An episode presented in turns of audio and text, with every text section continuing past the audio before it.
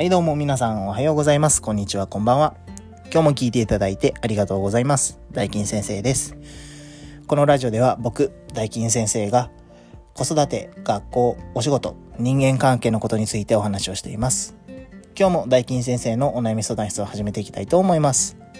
えー本題に入る前に2つお知らせをさせてください。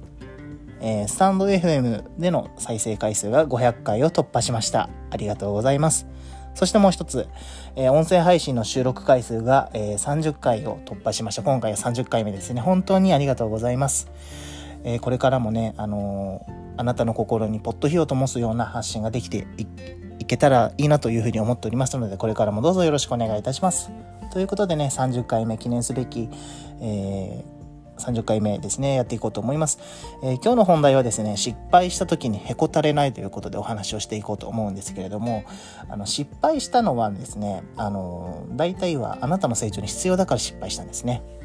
で、あのこの原因、失敗の原因っていうのは大体はですね、自分の能力に何かしら一個足りなかったものがあるからではないかなというふうに思っています。で、えっと、ここで大切なのは、失敗したからといって、いちいちへこたれないことですね。もうね、いちいちへこんじゃうとね、またそこからモチベーション上げちゃう、上げていくのってね、大変なんですよね。お気持ちはすごいわかるんですけど、できるだけへこたれない。ああ、失敗したんだなっていうふうに、ちょっと楽観的じゃないけど、まあ、ちょっぴり反省っていう感じでいいのかなというふうに思っています。で、ここで大切になってくるのは、次にどう生かすかなんですね。失敗を次にどう生かすか。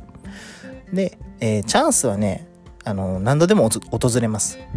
で、この失敗を次のチャンスにどう生かすかっていうのが、これが一番重要だと僕は思っていますね。で、ここで必要なのは、えトライアンドエラーですね。トライアンドエラーで成功の確率を上げようということで、あの、まあ、このチャンスを成功させるために、言ったらチャンスをどう生かすかはどれだけの失敗を積み重ねてきたかなんですね。で、その失敗の積み重ねというのが大きな自分を作ると思っています。もうね、物おじせずにどんどんどんどん挑戦することで、あの成長はしていきます。夢は叶うし、えービジネスも成功すると思います。もうね、逆にね、失敗しなかった人ってね、本当に大失敗した時に、本当に大変なことになっちゃうし、あの思考をいろんな方向に視点を変えられなくなるんです。これしかないっていう風になっちゃうんで、もうそうなるぐらいであれば、